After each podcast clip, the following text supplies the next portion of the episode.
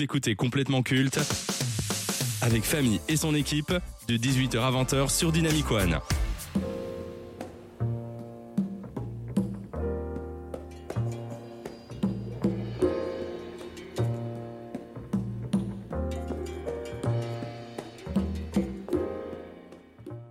Quand ce que l'on appelle aujourd'hui les consommateurs de films vouent une adoration sans limite à des acteurs comme Brad Pitt, Will Smith et dans les cas les plus extrêmes Dwayne Johnson, en pensant que ce sont les meilleurs acteurs ayant jamais existé, c'est qu'ils n'ont aucune connaissance du passé et du cinéma tout court. Car même s'ils sont talentueux, il a existé dans les années 30 des acteurs et actrices aussi légendaires les uns que les autres qui ont permis à une génération d'acteurs que l'on connaît tous de s'exprimer. Et c'est un peu le but de cette émission, c'est redonner ces lettres de noblesse à des géants qui ont bâti l'industrie du cinéma, mais qui hélas sont tombés dans l'oubli. Et cette semaine, je souhaite vous parler d'un acteur connu de tous, mais dont peu de personnes connaissent sa filmographie tant riche qu'intense. L'homme qui a mis un coup de pied dans la fourmilière, dans l'industrie hollywoodienne par son attitude et son look de rebelle, à savoir le seul et l'unique, Marlon Brando.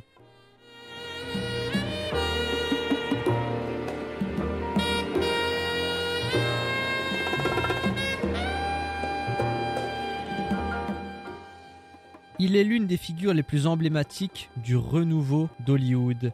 Né le 3 avril 1924 à Omaha, il fera ses débuts au théâtre à 27 ans grâce à un homme qui deviendra son réalisateur fétiche au fil de sa carrière, Elia Kazan. Ce réalisateur lui confiera en 1951 le premier rôle de son long métrage Un tramway nommé Désir, un chef-d'œuvre que tout le monde doit voir tant grâce au thème de la famille et de la folie que par l'interprétation d'un Marlon Brando époustouflant. Grâce à ce film, il devient un sex symbole par le port d'un t-shirt serré et mouillé, mais il connaîtra surtout une ascension fulgurante en devenant le nouveau chouchou du milieu et des fans de cinéma. Il connaîtra ensuite un nouveau rôle iconique dans L'équipé sauvage en 53, il incarne un motard tout en cuir sillonnant les routes et en 54, il remporte son premier Oscar pour son rôle de Docker, rebelle en blouson à carreaux dans Sur les quais de son réalisateur fétiche Elia Kazan, encore lui.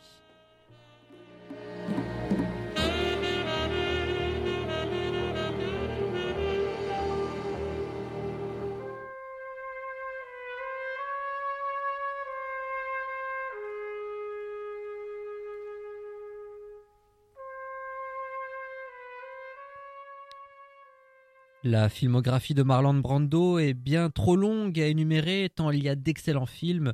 Retenons son rôle de gangster coloré dans Blanche Colombe et Vilain Messieurs en 55 où il n'hésite pas à danser et à chanter. Les Révoltés du Bounty en 62 où il joue le lieutenant Fletcher Christian sur un bateau sous haute tension avec son équipage. Ou encore La Poursuite impitoyable en 1966 où il interprète un shérif violent mais surtout violenté par ses concitoyens. Brando connaîtra une alcalmie dans sa carrière en jouant des rôles complètement en roue libre dans des films peu intéressants.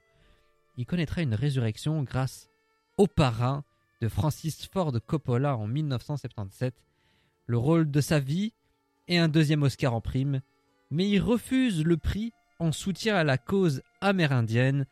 Il connaîtra un deuxième rôle iconique avec Coppola sous les traits du colonel Kurtz dans Apocalypse Now, visage à peine visible et corps caché par la pénombre pour ne pas montrer que Brando souffrait d'obésité.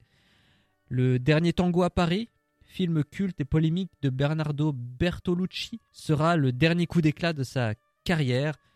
Fatigué, malade, souffrant d'obésité, malheureux sur le plan personnel et meurtri par le suicide de sa fille, il ne fera plus que des apparitions sporadiques dans des films sans grande envergure en étant que l'ombre de lui-même. Il décède le 1er juillet 2004 à 80 ans.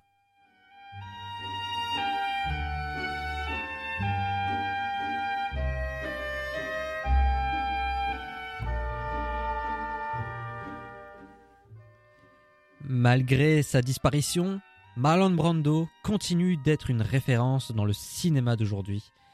Il a révolutionné cette industrie par son charisme et son attitude tout en devenant une référence culte dans la pop culture. Autant vous dire que la modernité qu'il a apportée au cinéma perdurera pour l'éternité.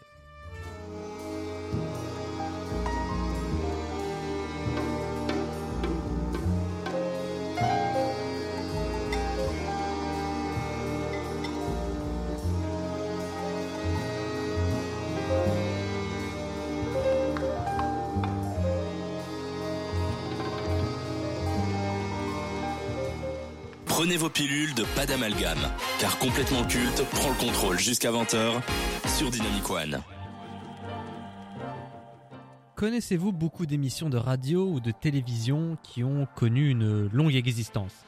On peut citer les programmes devenus des institutions tels que Le Jour du Seigneur, la météo, le journal télévisé, et bien sûr Télématin dans le domaine du divertissement, il y a les jeux, tout le monde veut prendre sa place et les 12 coups de midi. Mais aussi certains talk shows comme C'est à vous et Touche pas à mon poste.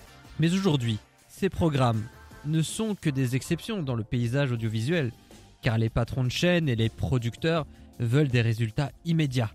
Ils ne laissent plus le temps aux programmes de s'installer et de fidéliser les téléspectateurs. Regardez Europe 1. À force de changer leur grille des programmes, chaque saison, la station française se retrouve dans une situation très délicate avec des vagues d'audience les plus basses de leur histoire.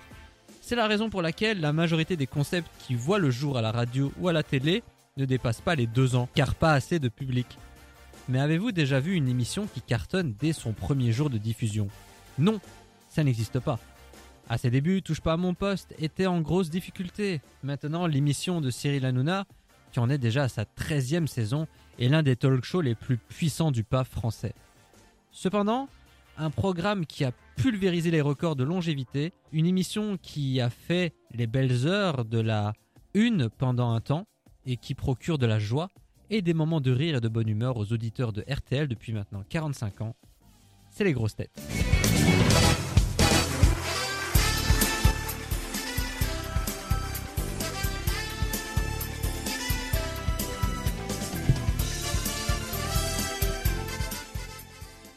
L'émission a vu le jour le 1er avril 1977, à croire que ce jour fut choisi euh, pour annoncer la couleur de ce qu'attendra les auditeurs.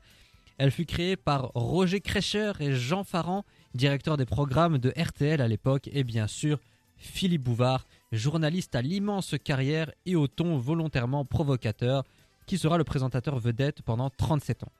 Le concept est simple, Philippe Bouvard est entouré de six de ses grosses têtes, qui devront répondre à ces questions qui ont été posées par les auditeurs.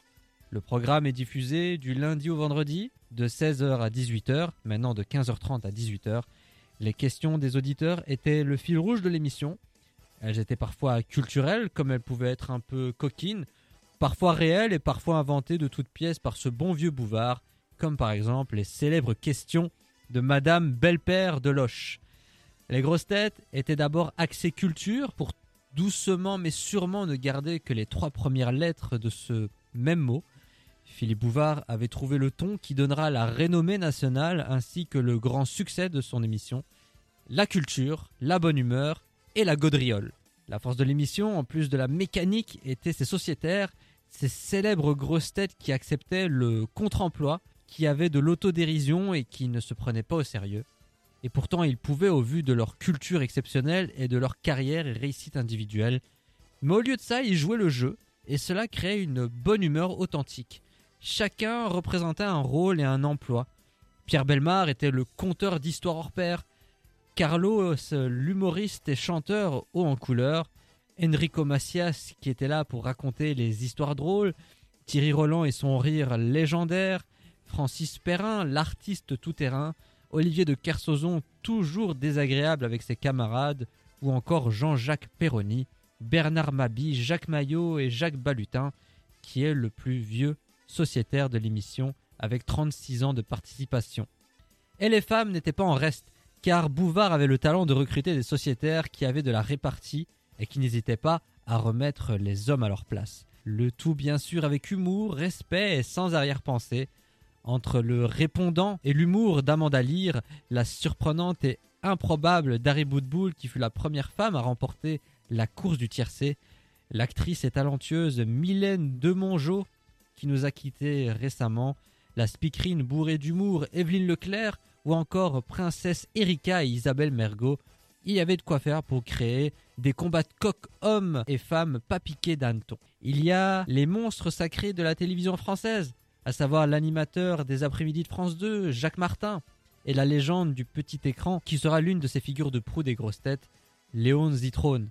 Il y a aussi l'acteur Philippe Castelli, lent, toujours à côté de la plaque, qu'on empêchait toujours de raconter ses histoires qui forcément tombent à l'eau. Et bien évidemment, comment passer à côté de l'écrivain et chansonnier Sim Le touche-à-tout, le comique visuel de la bande? Il était prêt à tout pour faire rire, quitte à porter des déguisements fantaisistes, se travestir ou se mettre dans des situations complètement ridicules.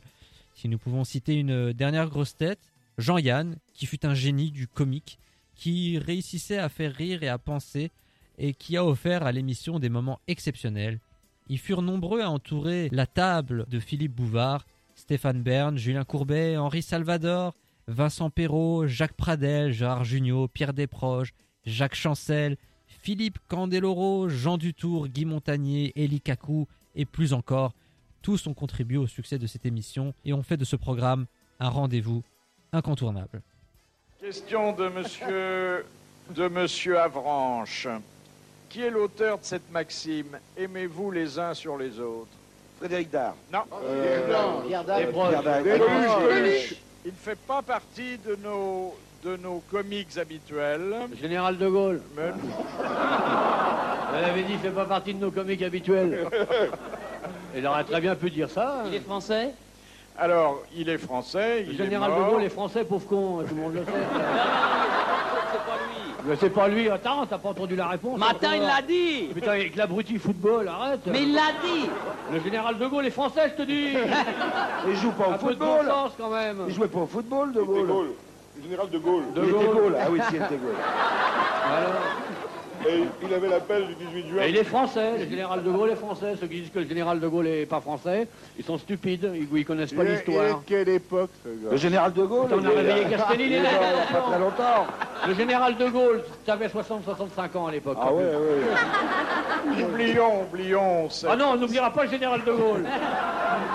Ça, pas moi, moi je n'oublierai pas. oublions cet incident historique. Incident historique. Et, Le général de Gaulle, une incident historique, pauvre con. C'est un- c'est un des plus grands personnages de l'histoire, mais alors, il faut le calmer, lui mettre des piles neuves à l'autre nain. et-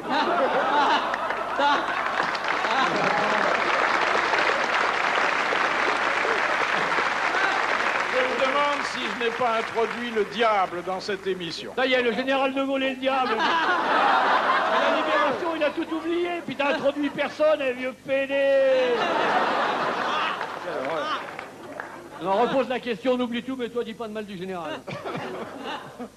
Alors, l'auteur, je vous demande de l'ident- la patrie, le jour de gloire est arrivé. Je vous demande-. Je vous demande quel est l'auteur de cette maxime. Le forestier, hein On lui casse la gueule et faut se détendre. Aimez-vous les uns sur les autres? C'est un Français qui Ah, est allez. mort il y a euh, 15 ans. Ah oui, non. Francis Blanche. Michel Audiard. Non, mais non, je vous dis pas un rigolo Monseigneur habituel. Gaillot Mais non. Papagayo. Est-ce que c'est un homme politique Papagayo. Moi, je l'appelle Papagayo, monseigneur Est-ce que Gaillot. c'est un homme politique Non, c'est Non. un, un auteur. Alors c'est pas le Gerland. général de Gaulle pour que vous parlez de ça depuis le début. Mais oui. Attends, on y co- on n'y comprend rien son émission. Ah, vous savez où je vais la remettre, ma question Oui Mais là dans ta culotte ça fera du monde.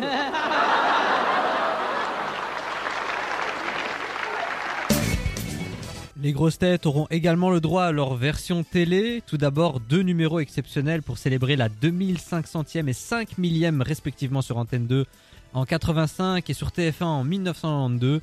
C'est d'ailleurs en 92 que le programme animé par Bouvard sera diffusé chaque soir de la semaine pendant 5 ans. Malgré les répétitions et autres préparations, le sociétaire ne respectait presque jamais la conduite. Il pétait les plombs et laissait place à la folie, aux surprises et à l'improvisation. Il y a même des moments où les sociétaires étaient déchaînés et ne laissaient pas Bouvard poser ses questions, comme vous venez de l'entendre. Et c'est ce qui était génial de voir dans ce programme, voir des personnes véritablement s'amuser et laisser place à l'authenticité, chose qui fait cruellement défaut dans les médias d'aujourd'hui qui en font trop. C'est dans ces moments-là que l'on pouvait voir le talent du présentateur vedette. Il n'était pas collé à une conduite à respecter, comme moi, au pied de la lettre. Il laissait faire ses collègues et faisait perdurer les moments drôles pour le plus grand plaisir des téléspectateurs. Avant chaque émission, Philippe Bouvard organisait des dîners avec ses sociétaires et n'hésitait pas à proposer beaucoup d'alcool pour euh, décontracter son équipe et pour qu'il soit le plus naturel possible. Ça a valu euh, un moment culte de l'émission avec Francis Perrin complètement alcoolisé qui partait en fou rire pour rien et qui est tombé entraînant Sim dans sa chute. Une séquence euh, que vous pouvez d'ailleurs euh, retrouver sur euh, les plateformes de vidéo. Ce qui a fait et qui continue à faire le succès de ce programme, c'est sa liberté de ton. Cette liberté de rire de tous les sujets, cette liberté de se moquer de tout et de tout le monde. Les grosses têtes ont vu le jour à une époque bénie pour la liberté d'expression et l'humour, une époque où on pouvait se moquer des religions sans se faire menacer, ou dans le pire des cas se faire tuer.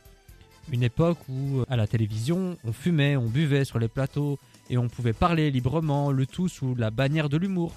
Il ne se prenait pas au sérieux et ne prenait rien au sérieux. C'était un humour osé qui ne passerait plus aujourd'hui dans une société sensible à la moindre petite blague ou réflexion. Comment se fait-il que nous ayons évolué dans tellement de domaines, mais que nous ayons régressé en termes de liberté d'expression et d'humour, qui sont deux piliers extrêmement importants pour faire avancer les mentalités à la société? Il est triste de se dire qu'il serait impossible de reproduire à l'identique cette émission qui fut l'emblème du second degré et d'une époque où l'humour fut totalement décomplexé. Pour revenir sur Philippe Bouvard, il était indissociable des grosses têtes. En 2000, la direction de RTL avait pris la décision de remercier l'animateur pour le remplacer par Christophe de Chavannes. Le but était de rajeunir l'antenne et d'attirer de nouvelles cibles. Ce changement n'a pas du tout plu aux fidèles de l'émission. Au niveau des audiences, ce fut un véritable accident industriel. Au bout de 5 mois, la situation était tellement catastrophique qu'ils ont fait appel à Bouvard pour revenir à la tête des grosses têtes. Mais en 2014, l'animateur quitte l'émission à la demande de la direction. Il fera ses adieux lors de la dernière de juin et lors d'un prime spécial sur France 2. Il n'arrivera pas à cacher son émotion. Je voudrais vous dire, c'est le moment que je redoutais un peu, que nous allons nous quitter. Pas complètement, vous l'avez entendu, mais je vais quitter les grosses têtes. Et les grosses têtes, elles faisaient partie de ma vie, comme elles faisaient partie de la vôtre, je le sais. Alors, elles faisaient partie de ma vie parce qu'il y avait ces heures de- d'enregistrement, euh, deux heures euh, euh, par jour, et toute l'année, parce que les grosses têtes ne prenaient jamais de vacances. Et puis il y avait toute la préparation, celle que vous ne soupçonniez souvent pas, puis parfois oui, parce que, parce que j'avais la détestable habitude de ne poser que des questions dont je connaissais préalablement les réponses. Euh, et, et donc ça faisait 7 à 8 heures par jour dédiées aux grosses têtes. Alors c'est vous dire si euh, vous allez me manquer. Alors je voudrais vous dire euh, très simplement que je penserai souvent à vous, que peut-être que j'aurai au téléphone dans une autre émission euh, certains d'entre vous, que vous avez été euh, plus de la moitié de ma vie professionnelle, sans doute la moitié la plus heureuse, et que je vous embrasse tous. Merci.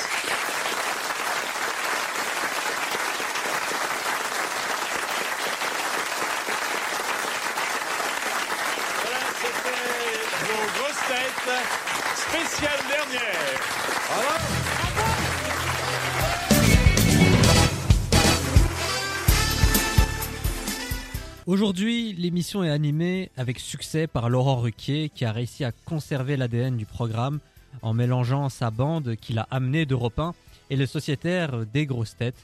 Cependant, il faut avouer qu'on est un cran en dessous par rapport à la version Bouvard. Ce dernier réussissait à recruter des personnalités qui s'intègrent parfaitement à la bande, ce qui n'est pas le cas de tous les artistes que Ruquier a rajoutés dans son équipe. Et puis Philippe Bouvard avait le don de réunir parmi ses sociétaires des purs génies de divers horizons comme Pierre Desproges, Jean Dutour, Jacques Martin et bien entendu Jean-Yann. Avec le décès de la moitié des sociétaires de l'époque Bouvard et le manque d'innovation de ce dernier pour moderniser sa marque, ce fut une belle page de la radio qui s'est tournée. Les grosses têtes de Philippe Bouvard fut une émission novatrice qui réussissait à mélanger culture, délire, surprise et gauloiserie. Un programme qui réunissait les petits et les grands et qui garantissait l'oubli de nos soucis en échange de deux heures de bonheur. Les personnes sensibles dépourvues de cerveau diront que c'est une émission archaïque, sexiste, raciste, misogyne, y dirigée par des hommes blancs de plus de 50 ans. Ceux qui possèdent du second degré diront que les grosses têtes étaient l'un des meilleurs programmes qu'ait connu le paysage audiovisuel français, mais surtout une belle leçon de liberté proposée par ce grand homme qu'est Philippe Bouvard. Jusqu'à 20h. C'est complètement culte sur Dynamic One. Les temps sont durs pour les exploitants de salles après deux ans de pandémie. Ces derniers ont pu reprendre leur activité, mais entre les confinements, les restrictions sanitaires, les jauges, le Covid Safe Ticket, l'absence de films suffisamment populaires pour attirer le public, les salles de cinéma ont eu du mal à se remplir. D'autant plus qu'à la même période, les plateformes de streaming en ont profité pour gagner du terrain et de s'ancrer encore un peu plus dans les habitudes des consommateurs. Alors on peut se demander si les heures des salles de ciné sont comptées ou pas. Et pour ce débat, euh, elles me font le plaisir d'être avec moi. C'est Gab et Chloé de mot à mot. Bonsoir les filles. Bonsoir. Merci, je commence à me sentir seul. Ça fait du bien d'être accompagné un peu. On est là, on est là. Pour commencer, petite question pour introduire le sujet. Qui va encore au cinéma et si oui, à quelle fréquence? Gab. Euh, moi, j'y vais encore, oui, pas aussi souvent que j'aimerais à cause du prix des places euh, en Belgique, mais euh, j'y vais quand même quelques fois par an. Quoi. Et toi, Chloé? Ah voilà, mon micro est ouvert, donc je te redis bonjour pour que tout le monde entende que je te dise bonjour. Bonsoir, Chloé. Elle n'est pas mal polie, je vous rassure. Non, je suis juste muette parfois. Euh, je vais au cinéma, ça m'arrive euh, très rarement. J'y vais peut-être quoi, une fois par mois. Et aussi, ce qui me rebute, c'est voilà, le prix des places, quoi. On va être honnête. Qu'est-ce qui fait que vous, vous y allez le moins? C'est le prix? Alors oui, il y, y a le prix, malgré que certains cinémas proposent des espèces de passes où euh, si tu achètes 5 places, c'est un tarif quand même beaucoup plus abordable et, là ça va, mais bon, faut écouler ces 5 places en, en déant les 3 mois, je pense. Euh, mais la deuxième chose pour moi, c'est que je me suis équipée à la maison. J'ai un rétroprojecteur, euh, j'ai un baffle et du coup ça fait le taf à la maison. Ouais, moi, c'est. ben, j'ai aussi un vidéo proche à la maison et une collection de DVD assez impressionnante euh, de mon colloque, donc j'ai pas mal à faire aussi. Mais sinon, c'est euh, le manque de temps en fait. C'est sortir pour aller au cinéma, c'est aussi quelque chose que je prends pas le temps de faire en fait. Tu as parlé des, des prix des places en Belgique, toi qui es franco-américaine. Est-ce que tu peux nous faire par exemple un comparatif entre les prix des places aux US et en France? Est-ce qu'il y a vraiment une différence à ce niveau-là? Aux US, euh, bah, j'y suis allée d'ailleurs à New York au, au mois de juin. Je me souviens pas très bien, mais euh, le- l'expérience cinéma aux États-Unis, c'est pas du tout la même. Enfin, c'est assez incroyable. euh, euh, avec des Dans le meilleur sens du oui, terme dans, dans le bon sens du terme, bah, ça doit dépendre des cinémas encore une fois, mais euh, c'est souvent des cinémas avec des sièges hyper confortables. euh, Des salles plus petites. Moi j'ai été au cinéma quand j'étais à New York, j'ai été au cinéma, on s'est fait un cinéche, ah, et je crois que c'était 17 dollars. Mais Ouais, dans les 17 dollars, effectivement, la salle, c'était quoi Une quarantaine de personnes, grand max. Était compris le maxi truc de popcorn, là, le pot gigantesque, les boissons à volonté. Donc, d'un côté, Oui, il y a ça, ça c'est sûr. Euh, et après, en France, euh, je dirais que c'est à peu près deux fois moins cher. Moi, bah, là, j'y suis allée avec ma maman euh, pendant les vacances de Noël et on en a eu pour le même prix qu'une place en Belgique pour deux personnes, quoi. Mais est-ce que le problème du fait que les gens vont de moins en moins au cinéma, c'est le prix ou le fait que, comme vous venez de le dire, on est tous un petit peu équipés maintenant pour regarder du cinéma? On a tous un, un écran plasma, euh, on a des projecteurs plus ou moins accessibles. Est-ce que les nouvelles technologies n'ont pas un peu rendu les projectionnistes, les exploitants de salles, un peu obsolètes? Bah, moi, je trouve pas parce que c'est encore une fois, je parle en expérience, mais c'est pas du tout la même expérience pour moi de regarder un film dans son canapé ou dans son lit euh, que d'être dans une salle de cinéma entouré avec des gens à découvrir un film que parfois on a attendu pendant longtemps euh, euh, avec plein de monde autour et du coup toute l'excitation de la salle quand on découvre les images. Et puis, enfin ouais, c'est pas du tout le même mood, c'est pas du tout la, même expérience chez soi. En effet, les plateformes de streaming et tout ça et l'équipement, ça prend beaucoup de place par rapport aux salles de cinéma, mais en même temps, je pense qu'on n'y va pas pour les mêmes raisons. Ça a beau être le même film, que ce soit chez soi ou dans une salle, mais l'expérience et l'immersion est totalement différente. Ouais, et moi, c'est ce que j'allais dire. C'est en fonction de ce que je veux voir, je vais décider de le regarder à la maison ou d'aller le voir au cinéma. Je prends l'exemple Avatar 2. Clairement, je vais le voir au cinéma. C'est pas un film à regarder chez soi.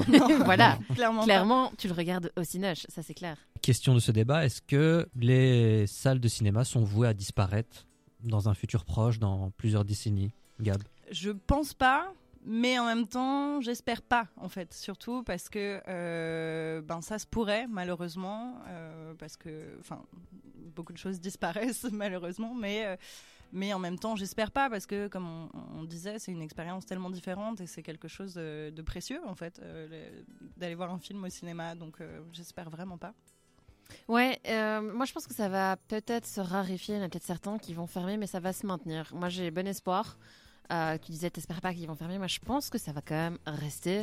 Il y a toujours cette qualité de voir un film et puis aussi de partager. Je pense par exemple à, à des Marvel où les gens vont voir et les gens crient de réaction à certains passages de Ouais, films. ouais, ouais. C'est un- tu vas voir un Marvel au ciné, enfin c'est normal. Enfin ça doit rester comme ça et ça le restera, je pense. Et puis même les, les films avec des images sublimes euh, sur grand écran, c'est pas la même chose. Mais qui profite au final de cette potentielle disparition? Ce sont les plateformes de, de streaming. Oui. Ouais. Est-ce que dans le futur, vous les voyez prendre encore et encore plus de place? Encore et encore plus de place, je suis pas sûre. Je pense qu'elles occupent déjà la place qu'elles méritent en soi, euh, parce que bah, il y en a des tonnes et elles sont, enfin, elles, elles distribuent un contenu extrêmement varié. Mais je pense pas que ça va prendre plus de place que que ça, quoi. Alors on a le carton d'Avatar 2, 2 milliards déjà au box-office en même pas un mois. Ouais, ça a battu des records, non? C'est en bonne voie pour euh, battre le record du premier Avatar, qui est le plus gros succès de l'histoire du cinéma. Vous allez voir le top 10 des films les plus rentables de l'histoire. Euh, James Cameron, il en a 3. Oui, c'est ça. Avatar, ce Avatar dire. 2 et Titanic. Bah, c'est aussi des films avec des énormes budgets de production, donc euh, Mhm. heureusement pour lui. Et en plus de ça, il y a Netflix qui a encore euh, déclaré qu'il souhaitait sortir certains films au cinéma, euh, comme des sortes d'avant-premières avant la diffusion sur les plateformes. Ça montre quand même que les salles ont encore un, un peu d'avenir, si on veut être positif.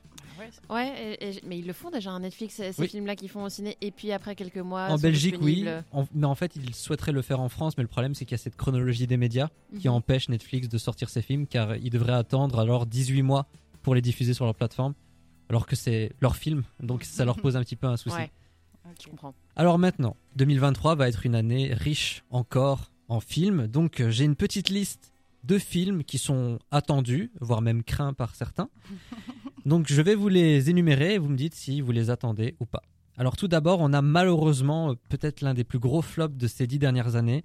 C'est le film Babylone avec Damien Chazelle, avec au casting Margot Robbie, Brad Pitt et encore euh, Tobey Maguire, Spider-Man dans, dans les premiers Dans films de- premiers. est-ce que c'est un film qui vous intéresse en sachant que c'est euh, l'éloge du Hollywood des années 30 euh, avec énormément d'excès, etc. D'ailleurs, il y a pas mal de films qui parlent du cinéma. hein. Il y a aussi Empire of Lights de Sam Mendes et The Fableman avec Steven Spielberg. Alors moi, Babylone, j'en avais pas entendu parler jusqu'à aujourd'hui. C'est rigolo parce que des membres de ma famille sont allés le voir et ont adoré apparemment. Euh, je sais pas si j'irai particulièrement au cinéma pour le voir, mais euh, Moi, je pense que oui, parce que j'ai vu le début de la bande-annonce. J'essaie toujours de m'arrêter à la moitié des bandes-annonces, d'ailleurs, pour pas être spoilé. Mais ça a l'air barge. Ça a l'air d'être un Oui. truc complètement euh, tiré par les cheveux qui part dans tous les sens. Et du coup, ça me donne envie d'aller le voir au cinéma. c'est fou. Je regarde pas du tout les bandes annonces moi, sauf quand je suis au cinéma directement et qu'elles passent. Et du coup, c'est vrai que j'ai pas vu passer ça. Le film dure 3h10. hein. C'est Ah. pour ça aussi que c'est un flop au box-office Ouais, aux c'est long quand même 3 heures. hein. Au niveau des films Marvel et DC Comics, Ah, ça c'est pour moi. alors on a le premier film qui inaugure la phase 4, Ant-Man et la guêpe, Quantum Mania. Est-ce que c'est un film que vous avez envie de voir en sachant que Ant-Man c'est pas forcément le héros le plus euh, Et là, tu réponds important. carrément à ma place. Je suis super fan, moi, de, de l'univers Marvel. Bon, DC Comics aussi.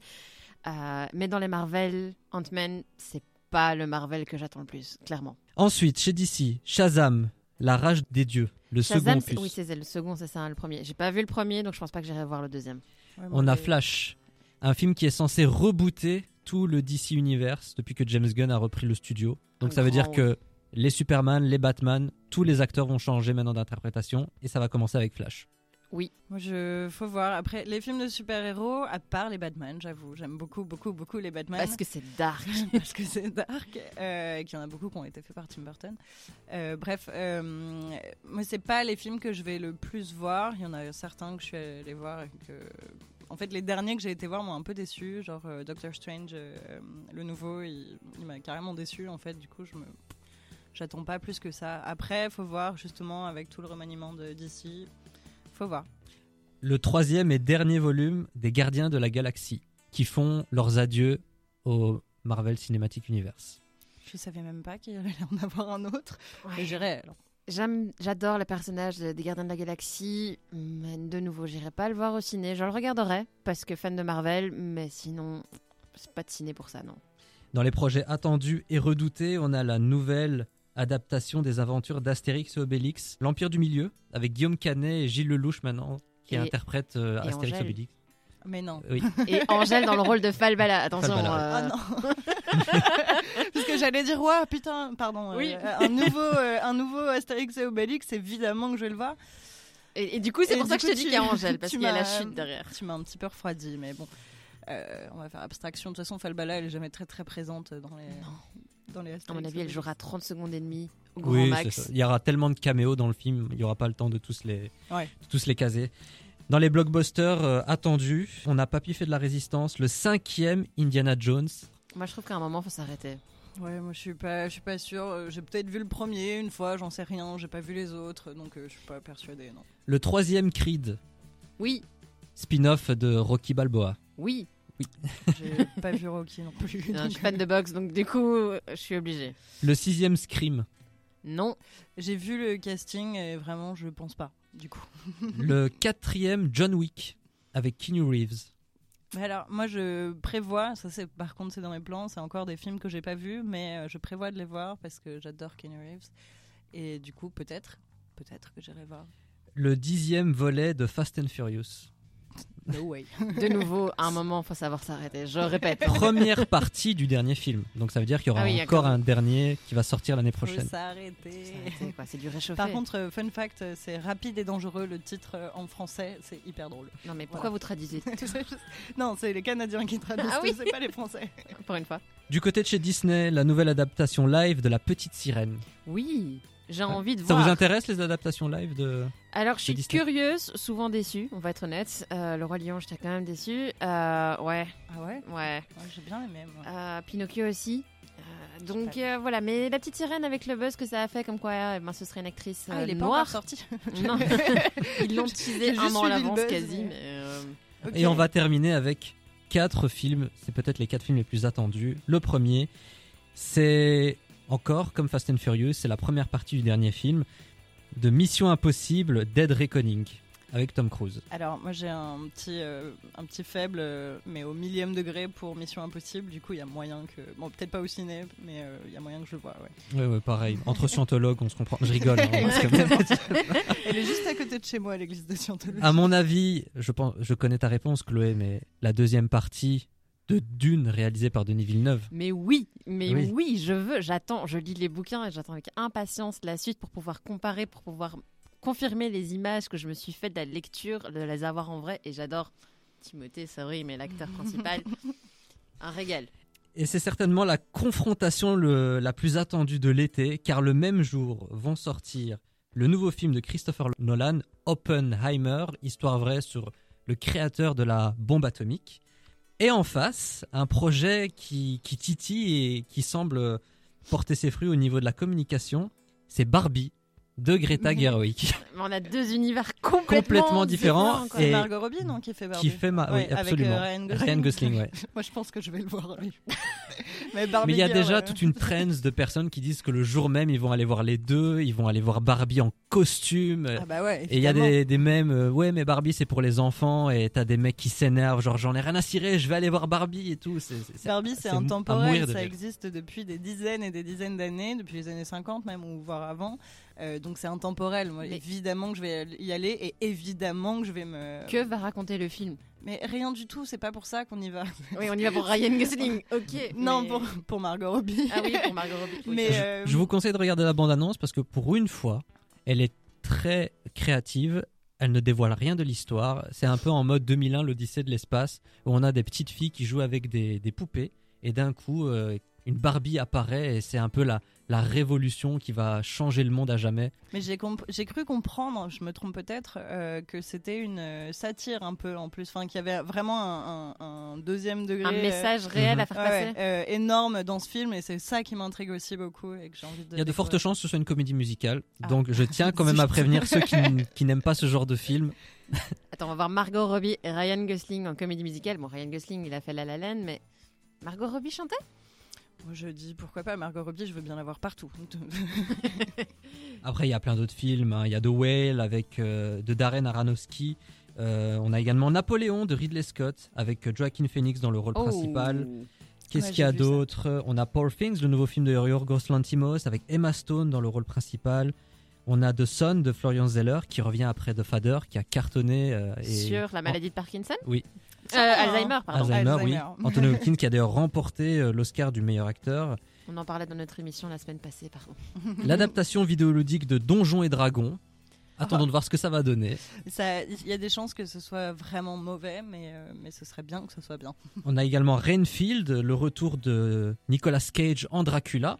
Donc ça aussi, ça a quelque chose à voir. Pour, il revient sur le, sur le devant de la scène à Hollywood, et ça, ça fait plaisir.